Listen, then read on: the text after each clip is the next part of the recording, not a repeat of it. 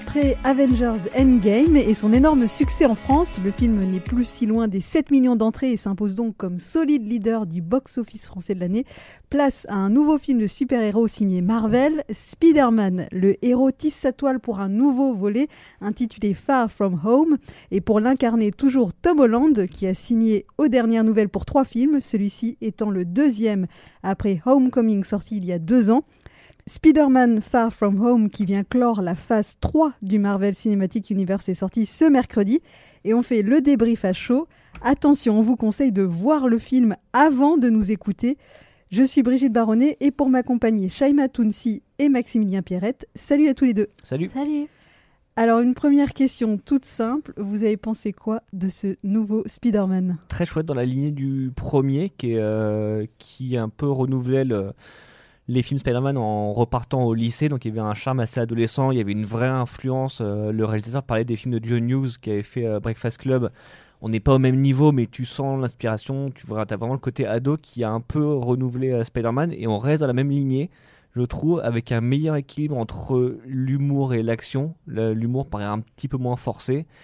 Il y a beaucoup plus de moments de calme, il y a un peu plus de surprise aussi. Donc non, un bon, bon moment. Le film n'est pas pour être plus que ce qu'il n'est mais en tant que tel déjà c'est un bon blockbuster estival un bon euh, ouais un film euh, d'ado super héroïque et toi Shaima pour ma part je l'ai trouvé très sympathique et ça fait plaisir de voir un film Spider-Man qui ne se déroule pas à New York pour une fois. Donc là on fait le, on fait le tour du monde et je trouve que ça apporte vraiment quelque chose euh, à la saga. Après c'est pas facile de passer après Avengers. Le film y arrive. Mais je dirais quand même que c'est une belle escroquerie et on le dira après pourquoi alors, quelle est la connexion justement avec Avengers Endgame? Euh, euh, il, est, directement lié, c'est ça, ne serait-ce qu'aussi par la bande-annonce du film. Est-ce que vous pouvez m'en dire un peu plus? Alors en fait c'est la suite, vraiment la suite directe de Avengers Endgame, ça se passe juste après, donc à la fois au moment après donc la mort de, de Iron Man, donc Tony Stark qui était un mentor pour euh, Peter Parker, et au moment où Peter Parker, Spider-Man et ses camarades en fait sont réapparus parce qu'ils ont quasiment tous disparu pendant 5 ans, comme euh, beaucoup des Avengers. Donc en fait, on est euh, dans cette, cette après euh, Avengers Endgame avec le héros qui doit bah, revenir, enfin qui doit se remettre dans le monde et en plus se remettre de la mort de son, de son mentor.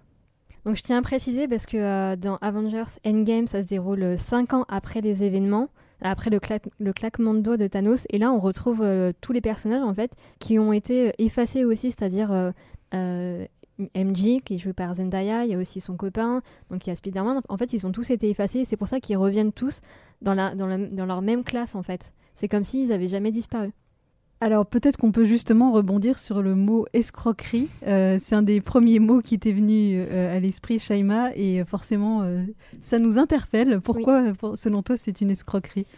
Bah, parce que regardez la bande-annonce et vous avez la réponse. C'est qu'en fait, euh, Mysterio, donc, qui est le personnage joué par Jake Gyllenhaal, euh, on pense que c'est un personnage qui vient d'un monde parallèle, que Spider-Man euh, Far From Home ouvre la possibilité de, de monde parallèle et quand tu vois le film, tu apprends qu'en fait non, c'est un escroc, qu'en fait il se sert d'une technologie pour créer des illusions et que tout ce que l'on voit dans la bande-annonce est faux. Donc c'est dans ce sens-là que j'entendais le fait que ce soit une escroquerie, mais après... Ouais, moi du coup je suis moins d'accord avec le terme escroquerie la façon dont tu résumes le film, c'est exactement ça. Hein. euh, mais justement, en fait, la bande-annonce, elle nous montrait ce qui est la première partie du film. C'est-à-dire, en fait, on suit pendant tout le film le point de vue de, Peter Parker, à part à certains moments, et je trouve d'ailleurs dommage qu'au moment de la révélation, tu sois pas focalisé sur le point de vue de Peter, mais ça, c'est une autre histoire. Mais en fait, tout ce qu'ils nous ont montré, c'est, euh, ce que voit Spider-Man, c'est-à-dire un personnage qui arrive, qui prétend être un super-héros venu d'un autre monde, et en fait, tu découvres après que finalement non. Donc, en soi, en fait, je trouve ça cohérent parce qu'ils n'ont pas fait des bandes annonces dans lesquelles ils te montrent des images d'un autre univers qui finalement ne sont plus dans le film. Donc c'est pour ça que escroquerie, le mec est un escroc, clairement, mhm. mais le film, je pense pas que ce soit une, une, escroquerie, une escroquerie en fait, parce que c'est juste un twist, c'est juste ils ont vendu le film. En fait, en, ils ont été malins en fait. Oui, oui, ils ont été malins. Après, c'est d'un point de vue personnel, j'ai été déçu parce que je voulais vraiment que le film introduise les, les mondes parallèles et c'est juste pour ça que J'utilise le terme escroquerie. Bon, ça c'est vrai, je suis d'accord, c'est que quand à la révélation, enfin, tu te, si tu connais la BD, tu te doutes que voilà, Mysterio est un méchant qui maîtrise les illusions. Tu te doutes qu'il y a sûrement une astuce. Et c'est vrai que quand à la révélation, tu es à la fois content parce que tu te dis, je m'en doutais, et après tu te dis, ah, c'est vrai que les mondes parallèles, ça aurait été sympa. mais en même temps, la porte est pas complètement fermé. Et on en parlera tout à l'heure. Voilà, exactement. Alors, un mot sur Jake Gyllenhaal, c'est la première fois qu'il euh, rejoint euh, un film Spider-Man. Euh, Est-ce qu'il est convaincant? Et je, ne sais même pas si c'est la première fois qu'il est dans un film de super-héros. C'est la première fois, oui. Il Oui. a failli être Spider-Man à l'époque de Spider-Man 2 de Sam Raimi parce que euh, je crois que déjà c'était l'un des candidats pour le rôle donc, qui est revenu à Tobey Maguire. Et Tobey Maguire, entre le 1 et le 2, a tourné Seabiscuit, le film euh, sur les chevaux, et il s'est bloqué le dos et il a fait ne pas pouvoir empiler sur Spider-Man. Et apparemment, Jake Gyllenhaal était, euh, était sur le pont pour le remplacer au cas où, mais finalement ça s'est arrangé. Donc euh, c'est son premier film de super-héros. Je pense que il a été courtisé pendant de nombreuses années parce que ça m'étonne qu'un studio n'ait pas pensé à lui pour un, pour un de ces films-là. Donc c'est la première fois qu'il fait ça. Je trouve que ça lui colle bien parce que euh, Beck, donc c'est le le, celui qui joue, euh, au final c'est un acteur, c'est un très bon acteur et je trouve que ça colle très bien à, Jake Gyllenhaal qui fait surtout des petits films, pas des petits films indépendants mais il a une carrière euh, assez intéressante. Je trouve bien dans ce rôle. Après le moment où la révélation, je trouve ça un peu un peu nul en fait. Genre il regarde ses amis en mode hi hi hi, c'est moi le méchant. Enfin, je sais Ouais, Il y a un côté euh, très un peu comme des films genre Scream où d'un coup, euh, quand on te révèle qui est le tueur, le mec devient fou d'un seul coup. En fait, Mm, il n'y a mm. pas de, il a pas de transition. Et, euh, et c'est vrai que je suis d'accord qu'il est bien dans le rôle et aussi parce que le fait qu'il ait failli jouer Spider-Man, je me demande si ça n'a pas compté aussi dans le casting. C'est-à-dire que là, on a un mec qui se fait passer pour un héros et qui finalement n'en est, pas un. Et là, tu et voilà. Donc c'est euh, puis lui, il est souvent habitué au rôle de gentil aussi. mhm. Donc je pense que c'est dans cette optique-là, il a, il a été bien choisi. Et ce qui est très drôle par rapport à- au fait que ce soit un acteur, c'est que je trouve que le film, à travers ce personnage-là, c'est presque le plus méta que le Marvel Cinematic Universe ait fait. Parce que en fait, là, c'est quelqu'un, et ça rejoint la bande-annonce, c'est-à-dire c'est quelqu'un qui te montre des choses, te dit, voilà, viens d'un autre monde, je peux voler, j'ai des pouvoirs. Et finalement, et finalement non, et ça rejoint la façon dont Marvel a vendu le film. Mhm. Et un truc que j'avais trouvé très rigolo, c'est que la première photo qu'on avait vue de Jake Gyllenhaal sur le tournage, c'était dans un costume gris de performance capture. Et en fait, euh, donc les gens se sont dit, c'est bon, ils vont ajouter son costume en image, en image de synthèse après, tout ça. Et non, en fait, il a ce costume dans le film. C'est que le personnage, quand il n'est pas tel qu'on le voit dans les bandes annonces, bah, il a un costume de performance capture tout gris et après, donc euh, voilà, les effets spéciaux rentrent en jeu. Donc en fait, c'est ça, c'est que le film, en fait, ce qu'on a, on a pensé être une fuite et euh, on s'est dit, bon voilà, ça va être réglé en post-prod. Non, c'était une vraie scène dans laquelle le personnage était enfin on va dire normal voilà. Donc c'est euh, donc il y a tout un truc intéressant autour de euh, presque un discours de Marvel autour de la façon dont ils font les films de la façon dont ils créent des illusions. Et il y a même une réplique dans le film de laquelle quelqu'un dit non mais il faut pas croire tout ce qu'on lit sur internet. Et je pense que c'est aussi Oui, oui, oui. dirigé à l'encontre de toutes les théories qu'il y a pu y avoir Mhm. sur le film de toute la de tout ce que génère en fait un film Marvel euh, avant pendant et après Alors, un autre acteur que je voulais qu'on évoque, c'est Michael Keaton, qui lui, par contre, n'est pas de retour. Euh, Est-ce qu'on sait pourquoi? A priori, il avait été annoncé comme euh, faisant partie de ce film.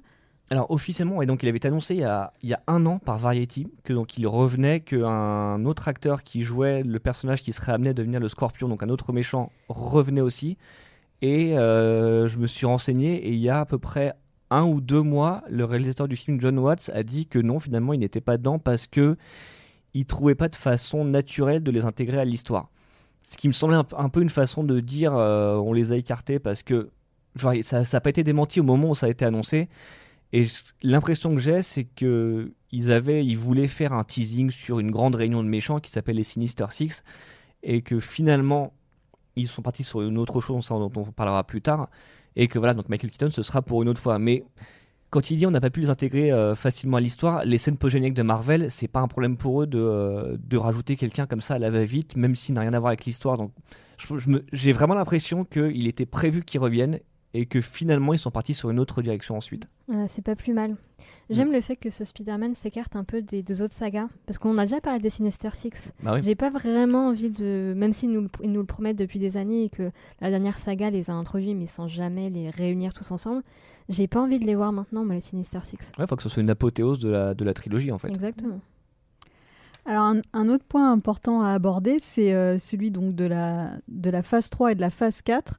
Euh, pendant un moment, on s'attendait à ce que ce film lance donc la phase 4 du Marvel Cinematic Universe et finalement, on apprend euh, que ça clôt la phase 3. Donc, qu'est-ce que ça change dans le film et est-ce que vous savez pourquoi ils ont fait ça finalement? Bah, au final, il disait que ce film fais- faisait vraiment office de, conclusion. Oui, dans le sens où euh, tu vois que Peter Parker, il, en- est encore en deuil, qu'il n'a pas encore tourné la page. Après, ils auraient très bien pu lancer la, phase 4 avec, quatre- avec, avec ça. Moi, ça, ça me choque pas.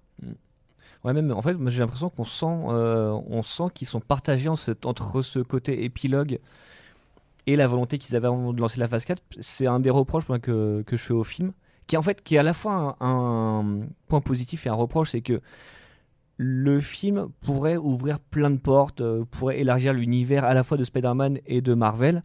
Et il se retient beaucoup, ce qui est bien dans le sens où au moins il tombe pas dans la surenchère parce qu'il y a le côté Spider-Man est censé être un héros de proximité, il le répète souvent, c'est la petite araignée sympa du quartier, c'est pas le héros qui va sauver le monde.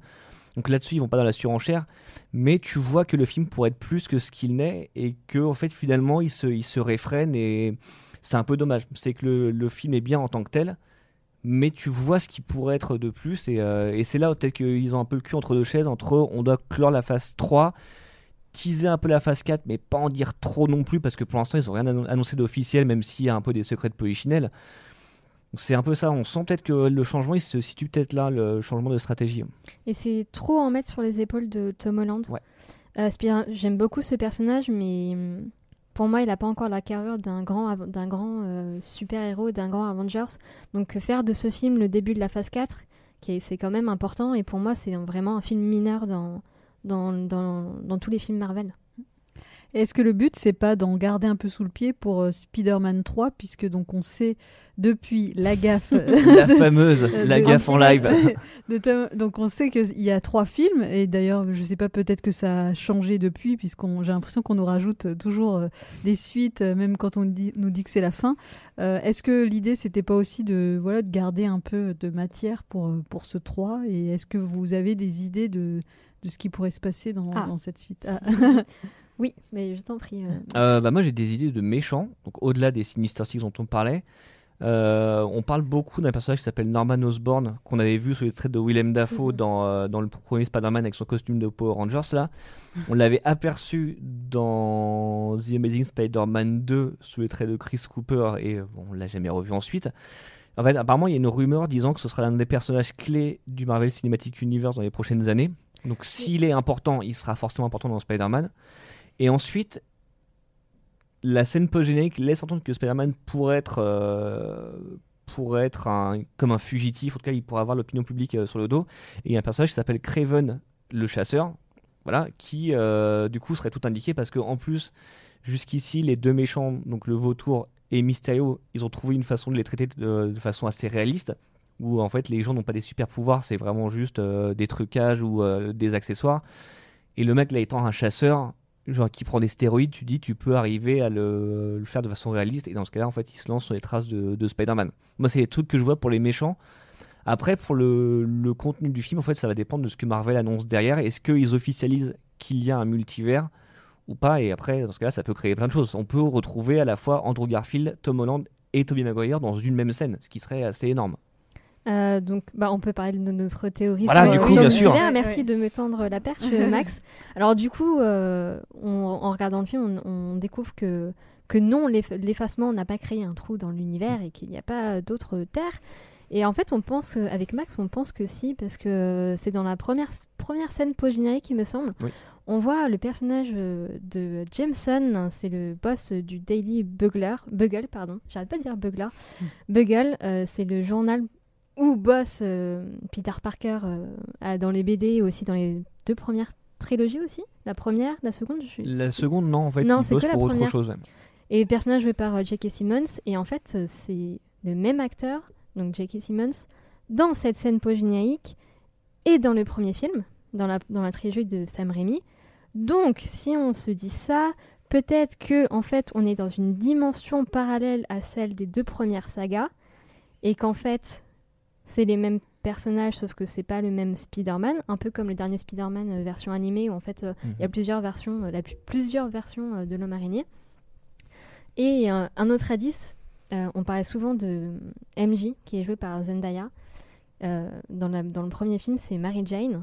Et là, elle s'appelle pas Mary Jane, elle s'appelle Michelle. Donc si ça se trouve, c'est une autre version de, de Mary Jane, mais qui s'appelle euh, Michel. Mm. Ça se trouve, on est dans une autre dimension. Ah, moi, je suis complètement d'accord avec ça et justement, ça, ça rattrape presque euh, la déception qu'on peut avoir. De, on nous fait croire qu'il y a une dimension parallèle pour nous dire que finalement non. Ce serait un peu bizarre en fait de, de teaser un truc aussi énorme pour te dire que c'est un mensonge. Surtout qu'en fait, le personnage de Jake Gyllenhaal donc explique que c'est l'un de ses associés, un scientifique, qui a eu cette idée euh, d'inventer une histoire autour de mondes parallèles. Et tu dis peut-être que en fait le gars s'est basé sur des choses qui existaient même dans un dialogue quand euh, Tom Holland demande s'il y a vraiment un, Mhm. un multivers, il, en fait, il parle d'une théorie qu'il a entendue et tu dis, bah peut-être aussi, peut-être qu'en fait, il, il sème des graines de ce que va être l'après euh, l'après phase 3 de, de Marvel. Si- Ce qui, là, pour le coup, serait, serait assez cohérent et assez, et assez honnête finalement. Il parle pas de la Terre euh, 606. Il a dit un truc très précis Alors, en et, fait- je, et je voulais vérifier. Alors euh, oui, en fait, il, euh, 604. c'est- Mysterio dit, toi tu es dans la Terre 616, qui Mm. est la dans les dans les comic books, en fait, c'est la Terre des euh, la Terre euh, centrale des héros, donc c'est notre Terre. mhm. Et lui viendrait de la Terre 833, qui dans les comics est euh, le monde dans lequel vit le Spider-Man anglais, britannique. Voilà, je pense que là je pense que c'est Mhm. plus un c'est plus un clin d'œil, mais tout ce qui sème comme ça au fil du film, tu te dis que ça ne veut pas être anodin, ça ne veut pas être ça pas être gratuit, même s'il te dit faut pas croire tout ce qu'on lit sur internet. Je pense Mais- que voilà, je pense qu'il y a euh, il y a un teasing et qu'on va peut-être bientôt nous officialiser ça. Non, c'est sûr, sinon ils auraient pas demandé à J.K. Simmons de revenir. Ça n'a aucun Et- mais sens. exactement. C'est sûr. Le mec, a- tu peux lui faire jouer n'importe. Enfin, tu peux prendre n'importe qui pour le rôle. Tu peux demander à J.K. Simons de revenir pour jouer n'importe quel autre rôle. Et là, en plus, il a un look différent. Dans la BD, dans les premiers films, il a une moustache et des cheveux en brosse. Là, il a juste la moustache et le crâne dégarni, qui est celui de J.K. Simons euh, aujourd'hui. Donc voilà, il y a un- une différence de look, comme tu disais, sur, euh, sur MJ. Qui s'appelle pas Mary Jane. Voilà, c'est ça, c'est que c'est MJ, c'est vrai que c'est le surnom qu'on donne euh, à la, la copine de Spider-Man, sauf que ici elle a un nom différent, donc c'est euh, c'est vraiment des petites variations en fait à chaque fois. De la même façon qu'un mec qui s'appelle Flash Thompson, qu'on voit ici joué par Tony Revolori qui était dans The Grand Budapest Hotel, tu vois, c'est un, un plus petit d'origine euh, d'origine indienne, là où dans les BD, les premiers films, c'est le, le mec qui fait du football américain dans le lycée, un grand blond baraqué.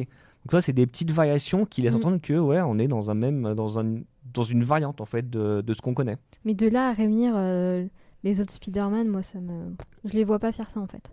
Je trouve ça je trouve ça rigolo. Je pense pas que tu fasses un film entier dessus mais que tu aies une image où les trois se réunissent histoire de vraiment d'officialiser le fait que tous les films Marvel qui ont été faits euh, depuis le début, y compris les Ghost Rider avec Nicolas Cage, en fait, c'est le c'est dans un même multivers finalement. Mais en termes de droit, est-ce que c'est possible?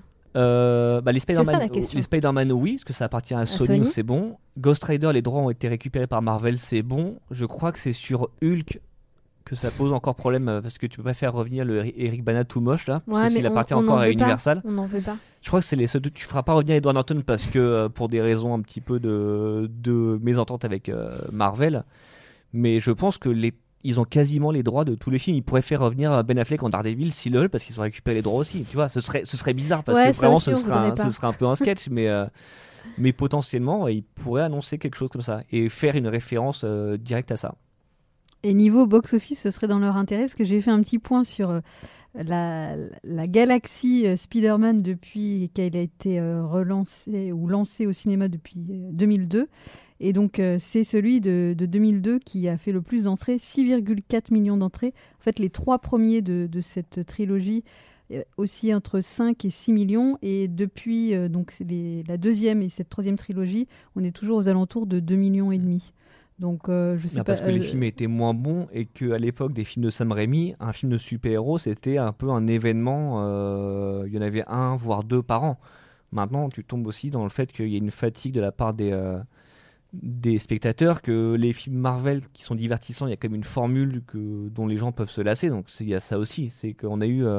là, c'est le septième film Spider-Man en l'espace de, de 17 ans. Voilà, il y a des gens qui se lassent et ce qui peut se comprendre aussi. Mhm.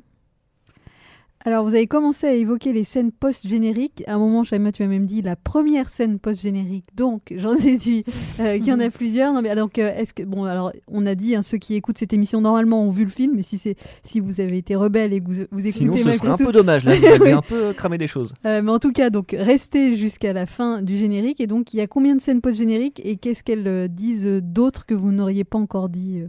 Dans la première scène générique, on découvre que Quentin Beck, donc le mystérieux, celui qui est joué par Jake Gyllenhaal, euh, a leaké une fausse vidéo euh, où il euh, annonce à tout le monde que Spider-Man, en fait, il se prénomme euh, Peter Parker, donc euh, tout le monde euh, découvre l'identité de Spider-Man. Et il fait croire que Spider-Man euh, l'a tué. Et oui, parce qu'en fait, il a manipulé euh, les images avant de mourir et, et on voit euh, Spider-Man lui tirer dessus de, de sang-froid. Donc évidemment, euh, ces images sont fausses, sauf que tout le monde euh, voit, euh, voit ça euh, sur les écrans euh, dans toute la ville. Donc euh, évidemment, euh, il est en danger et tout le monde connaît son, son identité. La- Et la deuxième euh, Et, et s'il y en a une troisième, je sais pas. Non, Non, il y en a, il y en a que deux. La deuxième, en fait, c'est euh, c'est comme souvent chez Marvel, c'est on est plus de l'ordre du, du clin d'œil, du truc un peu rigolo, même si là, c'est, je pense que ça reprend encore une théorie, c'est qu'on on apprend que Nick Fury et Maria Hill, donc qui sont euh, qui ont donné- qui ont aidé Spider-Man dans, leur mission. Depuis le début, en fait, c'était des Skrulls, donc les extraterrestres qu'on voyait dans Captain Marvel, qui sont euh, métamorphes, qui peuvent changer d'apparence. Et qu'en fait, ils, ont, euh, ils étaient là parce que Nick Fury, donc joué par Samuel. Jackson, voulait prendre un petit peu de repos dans un vaisseau spatial et que c'est eux qui ont mené la mission à sa place. Et voilà, tu découvres que donc il est avec d'autres extraterrestres sur un vaisseau qui bossent sur quelque chose, on sait pas trop quoi. Donc voilà, je pense pas que ça annonce grand chose à part que ces extraterrestres, on va peut-être les revoir dans les prochains films. Et c'est ce Mais, qu'avait dit Kevin Feige, le patron de Marvel Studios, donc ça a du sens. Pour l'instant, c'est toujours des gentils, alors que dans les Ouais, BD, c'est censé être des méchants. Donc je ça. je pense pas qu'on a, on va, on arrive, euh, on arrive au twist et à l'arc narratif euh, Secret Invasion, qui est une, une série de BD dans laquelle en fait on découvrait que beaucoup des héros avaient été remplacés par des, euh, des Skrulls. Je pense que c'est plus un clin d'œil. Et là, les extraterrestres sont encore des gentils, donc c'est euh, peut-être qu'on va les revoir. Peut-être que ça servira pour d'autres récits, mais par rapport à la première scène post-générique, on voit moins comment ça va faire avancer l'histoire. Alors moi, du coup, je suis pas du tout euh, connaisseuse des, BD et pas aussi fan que toi, mais pour moi, au contraire, ça confirme que les Skrulls sont finalement gentils. Et parce qu'on a beaucoup parlé du fait, on a parlé toi aussi, que qu'ils sont peut-être méchants et qu'ils cachent bien leur jeu et que finalement, c'est on les a sauvés, mais en fait, euh, ils vont envahir la planète euh, plus tard. Mais pour moi, ils sont ça confirme juste le fait qu'en fait ils sont cool et qu'ils bossent avec nous et que ça se passe bien. Mm. Et moi, franchement, ça m'a fait marrer parce que pendant tout le film, je me suis dit, mais mais qu'est-ce que t'es bête, Nick Fury? Enfin, il y a un truc, on- il y a un truc à côté de la. Enfin, il y a un truc qui n'allait pas en fait avec, avec ces deux personnages et en fait, euh, ils nous, l'ont- ils nous l'ont fait à l'envers, clairement. Pendant- Sur tout le film, ils nous l'ont fait à l'envers. C'est une escroquerie. Mais euh, là où c'est là où je te rejoins sur le, le côté euh, escroquerie, enfin même si évidemment, je, enfin je suis pas d'accord avec ça, mais Mm.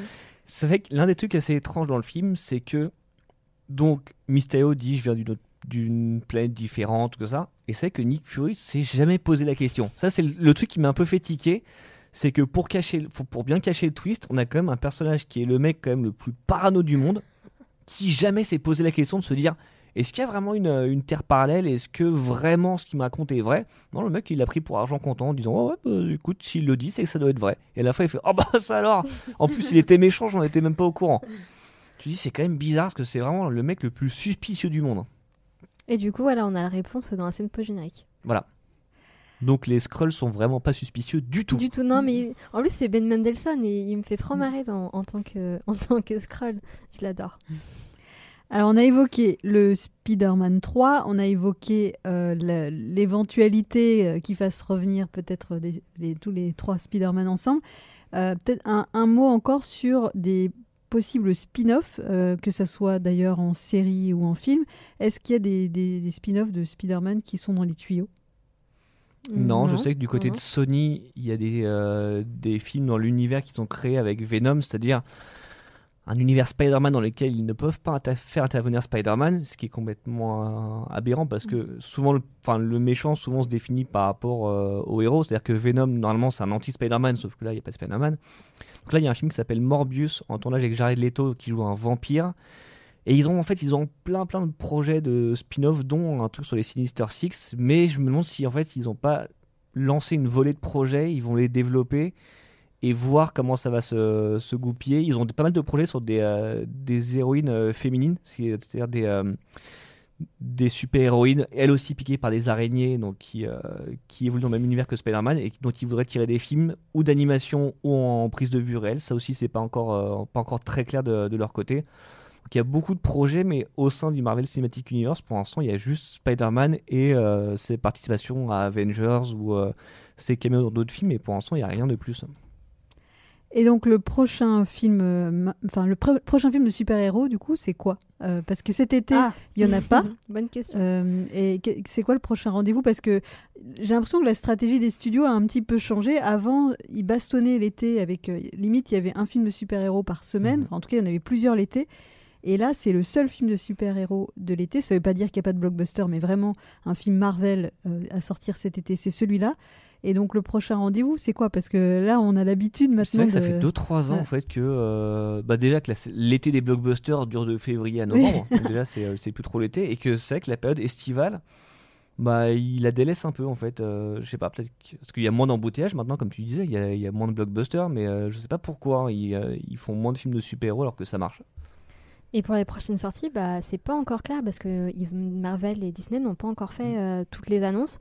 On sait qu'il y a pas mal de projets, pas mal de tournages et qu'il y a déjà des dates qui ont été calées, mais on ne sait pas à quelle date correspond quel film. Oui. Donc ils vont faire les annonces euh, à la D23, si je ne me trompe pas. Bah, il y a soit le Comic Con de San Diego euh, à la, mi-juillet, la D23 ensuite, donc l'équivalent du Comic Con juste pour Disney Mhm. fin août. Moi je me dis ils vont peut-être faire, euh, peut-être même faire ça à part, soit dans, une dizaine de jours, soit un peu après, mais même euh, parce qu'en fait ils ont la force de frappe pour euh, juste créer l'événement en annonçant leur, film. Le seul truc qu'on comme tu disais, il y a des dates. On sait que le 1er mai 2020 aux États-Unis, ce sera le premier film de la phase 4 du Marvel Cinematic Universe. À 99%, ce serait le film sur Black Widow avec Scarlett Johansson parce que le film est en tournage et que c'est ce qui collerait le, le plus. Mais ouais, donc- mais sinon, il y a beaucoup d'incertitudes. On, a- on, on sait à peu près les projets, on sait à peu près les dates. Il suffit juste maintenant de mettre les, les bonnes dates au bon projet. Et euh, voilà, mais sinon, le prochain film de super-héros, tout genre confondu, c'est le, le film sur le Joker avec euh, Joaquin Phoenix qui sortira en octobre. D'accord, d'accord. Mais donc pas de film Marvel avant 2020. Non, avant Ouais, le ah ouais. 1er mai 2020 aux États-Unis, je pense euh, deux jours avant en, en France. Mais pour l'instant, non. C'est dans très longtemps quand Bah même. ouais. Ça Donc, fait très a- longtemps, ouais. C'est étonnant, ouais. à moins qu'ils nous sortent un film du chapeau, mais oui, c'est un Bah, peu à moins qu'ils à moins qu'ils avancent Black Widow, euh, je sais pas, au mois de novembre, mais euh, sinon, non, ça va falloir être un peu patient. Mm. Et donc au sujet des films de l'été, donc je disais c'est le seul film de super-héros, mais il y a beaucoup de blockbusters et ça fera l'objet d'une émission à part entière. où On, on parlera de la programmation de l'été, donc les blockbusters, les films d'animation euh, et aussi ce qu'on peut appeler de la contre-programmation, tout ce qui est un peu film d'auteur, film de festival. Donc on fera le point sur les grands rendez-vous de l'été pour vous aider à vous y repérer. Et voilà, ça c'est ça sera dans quelques jours. Je ne sais pas si vous aviez dit tout ce que vous souhaitiez nous dire sur, euh, sur Spider-Man. Est-ce qu'on a fait le tour de la question Moi, je voudrais ouais juste euh, faire un gros big up quand même à, à Tom Holland et à Zendaya, qui sont vraiment définitivement des, euh, parfaits dans les rôles. Et notamment, vraiment surtout Zendaya, parce que quand elle a été castée, et moi le premier, quand on me dit une star de Disney Channel, je me suis dit, côté un peu cynique, ou comme tu veux faire un film pour ado, bah, tu prends une star pour ado, et euh, tu joues plus sur sa notoriété que euh, sur son talent. Et dans le premier Spider-Man, elle était très bien. Dans la série Euphoria, la série de HBO, elle est très bien aussi. Dans ce film-là, elle est très bien aussi. Donc vraiment, c'est une énorme surprise. Et avec Tom Holland, euh, son duo est très bien. Et lui, en Spider-Man, est vraiment, euh, vraiment impeccable. Donc euh, vraiment, c'est des super choix. Et, et toutes les scènes de comédie ou les scènes un peu plus calmes qu'il y a dans ce film-là, justement, ça nous rappelle qu'ils ne se sont pas loupés du tout sur ce casting. Et elle est très bien dans sa série Disney, hein. faut pas croire. hein. Ah, mais, mais que j'avais jamais vu. Moi, ah, j'avais des gros a priori, hein, vraiment. Non, Ah, moi, j'ai des préjugés. Je suis parti n'importe comment. Elle est très mature et c'est une bonne chanteuse aussi, donc euh, Mm. Beaucoup de talent. beaucoup de talent. Oui. Spider-Man Far From Home, c'est donc dans les salles depuis ce mercredi, le blockbuster de cet été. Et puis, comme je vous le disais, on se donne rendez-vous très bientôt pour une émission spéciale preview des films de l'été. Il ne me reste qu'à vous remercier, Maximilien et Shaima. Merci à tous les deux pour, euh, votre éclairage sur euh, Spider-Man. Merci à toi. Et Merci. Et puis donc je rappelle que l'émission est disponible sur plein de plateformes, notamment iTunes, Spotify, Deezer, Magellan. Vous pouvez vous abonner et surtout on compte sur vous pour noter l'émission si possible avec un joli 5 pour qu'on puisse remonter dans les algorithmes et qu'on se fasse connaître d'encore plus de monde. Merci, à très bientôt. Salut.